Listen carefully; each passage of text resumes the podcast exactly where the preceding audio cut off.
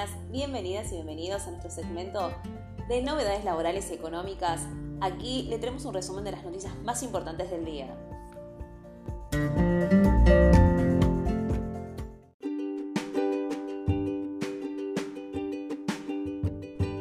Entradas para el Mundial Qatar 2022. AFIP detectó monotributistas que gastaron más de sus ingresos declarados. La Administración Federal de Ingresos Públicos comprobó que 541 monotributistas adquirieron entradas para ir a ver a la selección argentina en el Mundial de Qatar y 151 de ellos no poseen ingresos que puedan justificar la compra de esos tickets.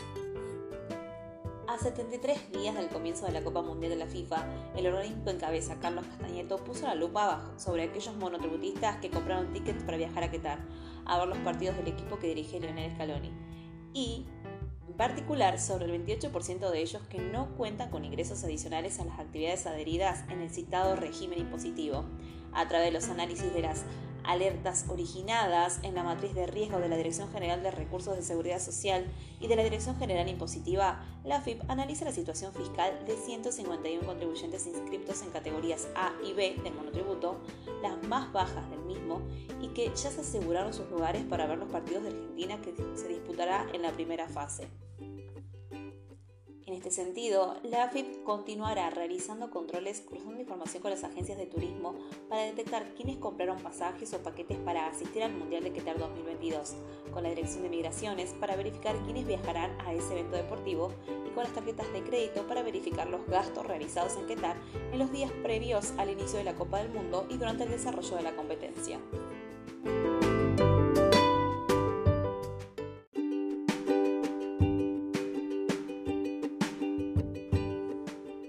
Empleadores de la salud.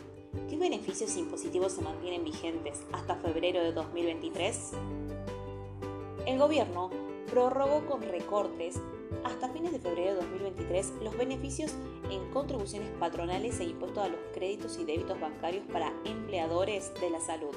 La medida fue publicada en el boletín oficial y rige desde el 1 de septiembre de este año hasta el 28 de febrero de 2023.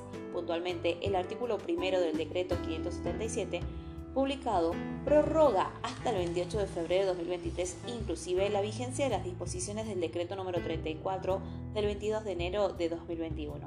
Recordamos que dicho decreto fue prorrogado hasta el 31 de agosto de 2022 por los decretos número 242 del 18 de abril de 2021, 903 del 30 de diciembre de 2021, 359 del 30 de junio de 2022. Mediante el decreto se establece la exención del 75% del pago de las contribuciones patronales con destinos a la seguridad social. Hasta el 31 de agosto la exención del pago era total. Por otra parte, en el artículo segundo del decreto 577-22 establece el tratamiento diferencial en el impuesto sobre los créditos y débitos. En tal sentido, se dispone que para los hechos imponibles que se perfeccionen entre el 1 de septiembre de 2022 y el 28 de febrero de 2023, ambas fechas inclusive las alícuotas del impuesto sobre créditos y débitos en cuotas bancarias y otras, operatorias será del 3,38% para los créditos y del 6,76% para los débitos.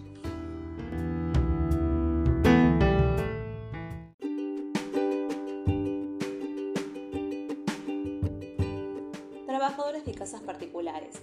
Tratamiento para casos de enfermedad inculpable y accidentes de trabajo. El régimen del personal de casas particulares se rige por su propia ley, la 26.844, la cual determina los pasos a seguir en los casos de accidentes o enfermedades inculpables y accidentes de trabajo. Si se trata de una enfermedad o accidente inculpable, es decir, que no es consecuencia de su trabajo, se deben liquidar los días de ausencia como licencia por enfermedad. Para ello, el empleador puede requerir la presentación de certificado médico donde consta la fecha en la que puede retomar sus tareas. Al respecto, el artículo 34 de la Ley 26.844 determina el plazo máximo para este tipo de licencias, disponiendo que cada enfermedad o accidente inculpable que impida la prestación del servicio no afectará el derecho de los trabajadores a percibir su remuneración durante un periodo de hasta tres meses al año, si la antigüedad en el servicio fuera menor de cinco años y de seis meses si fuera mayor. La empleada o empleado, salvo casos de fuerza mayor, deberá dar aviso de la enfermedad o accidente inculpable y del lugar en el que se encuentra en el transcurso de la primera jornada de trabajo respecto de la cual estuviere imposibilitada de recurrir a prestar servicios por alguna de esas causas o en la primera oportunidad que le fuera posible hacerlo.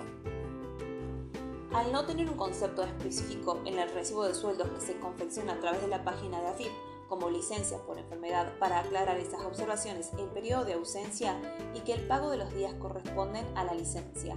La ART deberá liquidar la prestación dineraria conforme a la remuneración que percibirá el damnificado en el momento de la interrupción de los servicios, más los aumentos que durante ese periodo fueron acordados a los de su misma categoría por aplicación de norma legal, convención colectiva de trabajo o decisión del empleador. Si el salario estuviera integrado por remuneraciones variables, se liquidará según el promedio de lo percibido en el último semestre de prestación de servicios. La remuneración del trabajador damnificado no puede ser en ningún caso inferior a lo que se hubiese percibido de no haberse producido el accidente o la enfermedad. En caso de no haber hecho la denuncia del accidente a la ART o de no contar con la misma, el empleador deberá abonar los gastos que correspondan y los días de ausencia del trabajador como si se tratara de una licencia por enfermedad.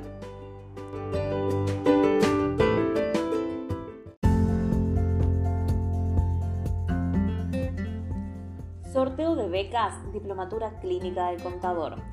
Esta oportunidad de capacitarte con Esencia Consultora. Sorteamos dos becas para Diplomatura Clínica del Contador los requisitos para participar son muy sencillos. En el caso de que aún no, pertenezcas a nuestra comunidad, deberás registrarte completando los campos solicitados en nuestro sitio web www.esencialconsultora.com.ar. Te llegará un mail de confirmación de tu registro. Al pie de esta página encontrarás la opción Agregar al carrito. Para más detalle, mira el tutorial que te vamos a dejar en nuestra página.